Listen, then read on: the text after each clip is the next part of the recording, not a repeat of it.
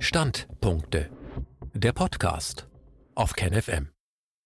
Das Existenzrecht Israels und die Corona-Krise. Oder wie die Corona-Krise Verbrechen in den Hintergrund drängt. Ein Standpunkt von Jochen Mitschka. Die von der EU geförderte israelische Menschenrechtsorganisation weist darauf hin, dass in den ersten drei Wochen des April nach Völkerrecht illegale israelische Siedler 23 Angriffe gegen Palästinenser begangen haben, während es im ganzen Monat März nur 23 Angriffe waren. Anfang April wurde bekannt, dass die israelischen Besatzungssoldaten Nahrungsmittel und LKWs mit Medizinprodukten konfisziert hatten, Mittel, die für die Palästinenser bestimmt waren, die unter einer Corona-Ausgangssperre im besetzten Ostjerusalem litten. Es wird berichtet, dass die Armee die Nahrungsmittel dann unter sich und Polizisten verteilt hätte. Israelische Soldaten spuckten auf palästinensische Häuser, offensichtlich um Infektionen zu verbreiten oder die Bewohner einzuschüchtern. Mindestens sechs palästinensische Kinder wurden inhaftiert, ohne Rücksicht auf die sonst geltenden Abstands- und Corona-Schutzregeln, und trotz dem totalen Shutdown, das den Palästinensern aufgrund der Corona-Krise auferlegt wurde, wurden 97 israelische Übergriffe gegen Palästinenser dokumentiert, darunter 59 Hausdurchsuchungen und 51 Festnahmen. Über 670 Bäume wurden wieder zerstört, diesmal in Hebron, Ramallah und Bethlehem. Auf der besetzten Westbank wurden 1200 Bäume durch die Armee gerodet, unter der Behauptung, sie wären auf staatlichem Land. Die Wasserversorgung der Palästinenser wurde absichtlich beschädigt. Im Schatten der Corona-Krise unbemerkte Verbrechen würden vermutlich wieder 1200 Seiten füllen. Dass die ehemaligen Kolonialstaaten Europas und das Imperium USA, das seine indigenen Völker brutal ausmerzte, das den Nahen und Mittleren Osten schon lange versucht, mit Teile und Herrsche davon abzuhalten, eine wichtige Rolle in der Weltwirtschaft und Weltpolitik zu spielen, die Besatzungspolitik Israels unterstützen, mag verständlich sein. Aber die Menschen dieser Länder müssen ihren Führern zeigen, dass sie nicht bereit sind, im 21. Jahrhundert noch die Gesetze des Stärkeren wie im 19. und Anfang des 20. Jahrhunderts üblich zu akzeptieren. Ein Land, das Kontrolle über ein Gebiet ausübt und seine Jurisdiktion darauf ausweitet, darf nicht unterstützt werden, bis es allen Menschen, die unter dieser Jurisdiktion leben, die gleichen Rechte einräumt. Außerdem dürfen wir eine Politik der Vertreibung und Entrechtung indigener Völker im 21. Jahrhundert auch nicht mehr hinnehmen. Die Zeit der Sklavenhaltung, der Kolonialisierung und der Eroberungskriege muss endlich beendet werden. Immer, wenn ich erkläre, dass alle Bürger Israels die gleichen Rechte haben sollten oder dass Menschen, die seit über 50 Jahren unter der Herrschaft Israels leben, ohne dass ein Ende absehbar wäre, als Bürger anerkannt werden und die gleichen Rechte erhalten müssten wie all die anderen Bürger des Landes, wird mir entgegengehalten, damit erkennst du an, dass du das Existenzrecht Israels bestreitest. Was eigentlich bedeutet, ich würde der staatlich institutionalisierten Apartheid das Existenzrecht absprechen. Was jedoch bewirkt werden sollte, war der Eindruck, ich würde einen neuen Holocaust befürworten, mit dem Ziel, jede Diskussion über Menschenrechte in Israel abzuwürgen. Zu verlangen, dass ein Staat demokratisch, pluralistisch, multiethnisch organisiert sein sollte und Bürgerrechte nicht von der Religion abhängig gemacht werden dürfen, wäre also das Existenzrecht zu negieren. Die Rede von einem Existenzrecht ist aus anderer Sicht ebenfalls problematisch, denn man kann von dem Sein einer Sache nicht pauschal auf ihr Sollen schließen. Es scheint mir sehr problematisch, dadurch, dass Staaten historische Gebilde sind, ihnen ein Existenzrecht zuzusprechen. Richtig ist, dass mit der UN nach dem Vorbild von Kant das Völkerrecht verabschiedet und damit die Staaten ihre Rechte, insbesondere das Recht auf Autonomie und Unantastbarkeit, bekamen. In diesem Sinne gibt es ein Existenzrecht, aber auch das ist nicht statisch, denn beispielsweise 1991 verschwand mit der DDR ein souveräner Staat. Umgekehrt ist es problematisch, ab wann etwas eine Entität im Sinne des Völkerrechts ist. Deswegen gibt die Rede von einem Existenzrecht mehr eine ideologische als eine wissenschaftliche Antwort. Aber dieses ideologische Totschlagargument ist nicht neu. Schon in den 1990er Jahren wurde das Existenzrecht jedes Mal herausgeholt, wenn zionistische Argumentation mit den Menschenrechten kollidierte. Dabei war es so offensichtlich, dass niemand das Existenzrecht Israels oder seiner Bewohner in Frage stellte. Dem, der dieses Totschlagargument nutzte, ging es auch nur darum, Schuldgefühle aufzubauen, den Holocaust als Hintergrund für die eigenen Behauptungen zu missbrauchen und so zu tun, als wäre die Achtung der Menschenrechte durch die Regierungsführung in Israel gleichbedeutend damit, sich den wiedergeborenen Schlechtern des Naziregimes auszuliefern. Aber der Holocaust war nicht das Werk der Palästinenser. Deshalb dürfen sie doch nicht zum neuen Opfer werden. Und er war nicht mein Werk und meine Schuld. Aber ja, meine Eltern hatten geschwiegen, hatten weggesehen, so wie heute die Masse der Menschen in Deutschland, besonders aber wie die Politiker im Bundestag, wie sie wegschauen, um nicht zu sehen, was mit den Palästinensern unter israelischer Herrschaft geschieht. Stattdessen aber behauptet das Establishment der westlichen Welt, dass da Menschen in ihre Heimat geflohen wären und sich lediglich gegen die gewalttätigen Terroristen, welche die Palästinenser wehren, verteidigen müssten. Mit ein paar hundert Atombomben und der mächtigsten Armee der ganzen Region, denn diese Terroristen wären gefährlich und würden darauf abzielen, Juden ins Meer zu treiben, dieser Gebrauch von Sprache bei der Schaffung von Wahrnehmungen ist faszinierend. Diese Praxis, oft als öffentliche Diplomatie bezeichnet, wurde zu einem unverzichtbaren Instrument in der Welt der Geopolitik.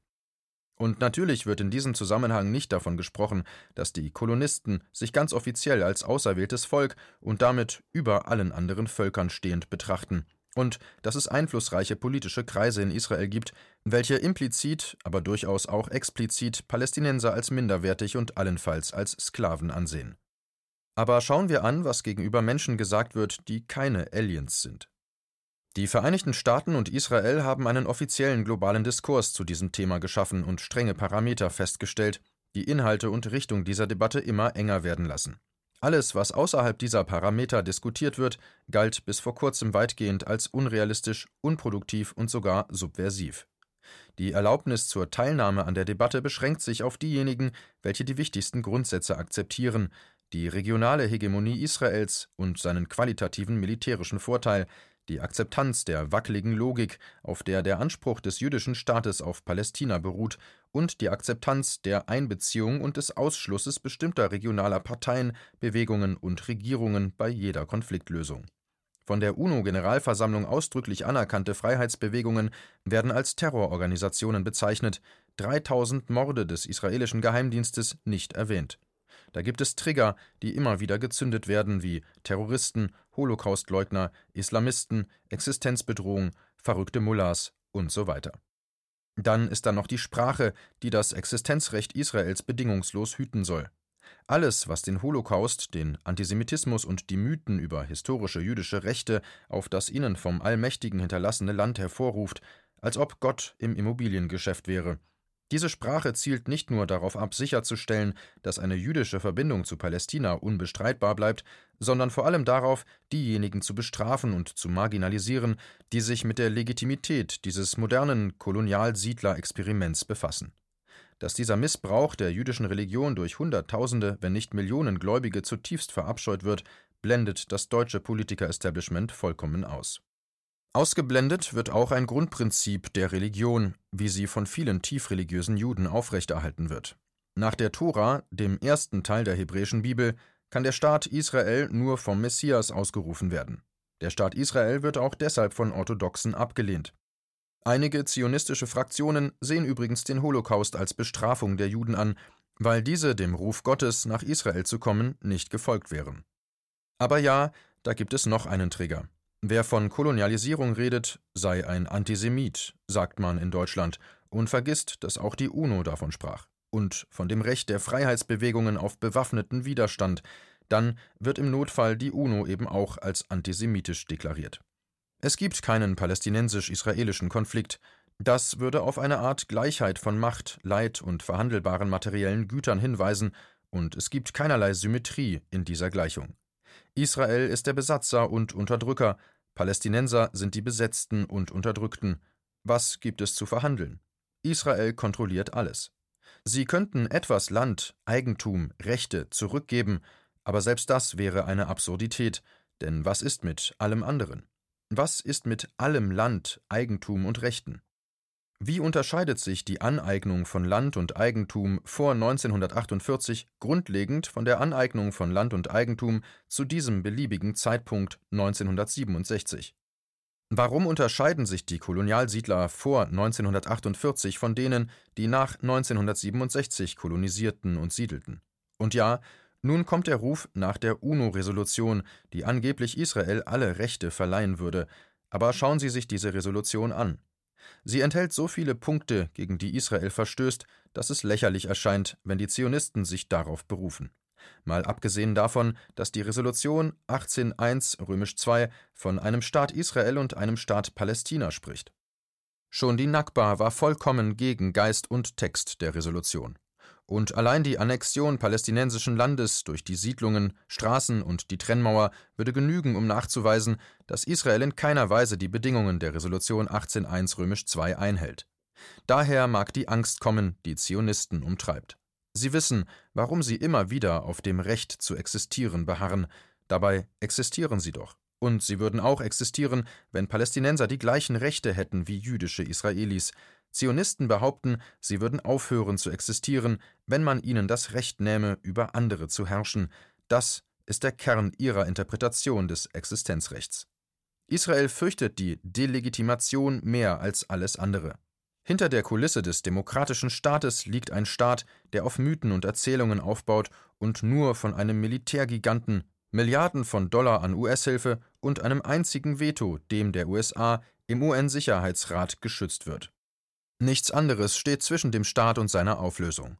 Und wenn man genauer hinsieht, erkennt man, dass Israel nicht einmal die Grundlagen eines normalen Staates hat. Nach 64 Jahren hat es keine Grenzen mehr.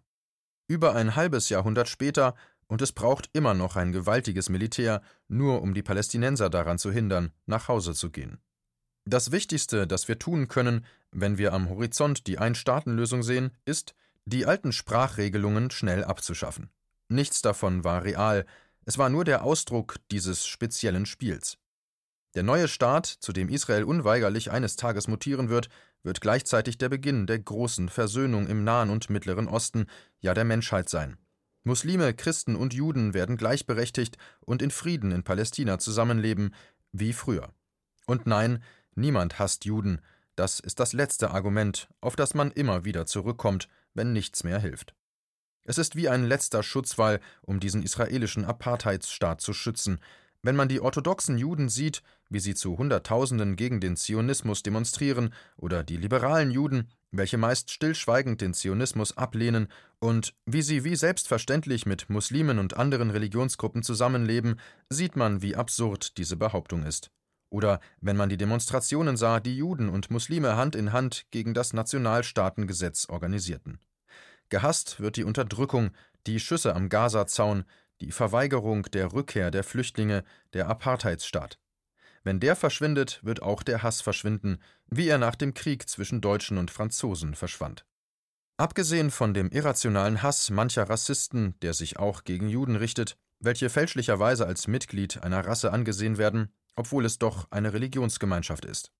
Nur haben die liberalen Kräfte in Israel derzeit keinerlei Chance gegen zionistische Bewegungen, weil das westliche Ausland eben letztere bedingungslos unterstützt. Natürlich bis auf die üblichen Lippenbekenntnisse oder Abstimmungen in der UNO, in denen man gar nicht anders kann, als für Menschenrechte zu stimmen, weil es sonst allzu entlarvend wäre. Die Palästinenser haben sich als geduldig und verzeihend erwiesen, das Ausmaß des Blutvergießens, das sie durch die Hände ihrer Unterdrücker erfahren haben, war ohne proportionale Reaktion geblieben, auch wenn die israelische Propaganda immer wieder das Gegenteil behauptet. Schauen Sie ganz einfach die Opferzahlen von einer x-beliebigen Auseinandersetzung an. Die Ein-Staaten-Lösung ist weniger der Tod eines jüdischen Staates, als vielmehr das Ende der letzten Überreste des modernen Kolonialismus. Israel-Palästina als Einheit, in der alle Bürger die gleichen Rechte haben, Minderheiten geschützt werden und Religionen keinen Einfluss auf Privilegien haben, das ist die Zukunft, das ist das 21. Jahrhundert. Der Anti-Apartheid-Kampf in Südafrika dauerte mehr als 30 Jahre. Der Kampf in dieser Tradition durch die BDS-Bewegung begann im Jahr 2005, also müssen wir wohl noch geduldig sein. Aber wir dürfen das Ziel niemals aus den Augen verlieren. So wie die BDS-Bewegung durch Bundestagsabgeordnete als antisemitisch verleumdet wurde, waren damals die führenden Protagonisten der südafrikanischen Freiheitsbewegung der ANC oder African National Congress in westlichen Ländern als Terroristen gelistet worden, auch Nelson Mandela. Und als der US-Kongress durch ein Gesetz dem System in Pretoria den Todesstoß versetzte und die US-Banken sich zurückzogen, da war der Untergang der Apartheid längst besiegelt, und es war nur und ausschließlich der Druck der Basis, der dazu geführt hatte. Wie üblich war das Establishment nur auf einen nicht mehr aufzuhaltenden Zug aufgesprungen, deshalb dürfen wir nicht auf die politischen Führungen hoffen, der Widerstand muss von unten kommen, bis das Establishment nicht mehr anders kann.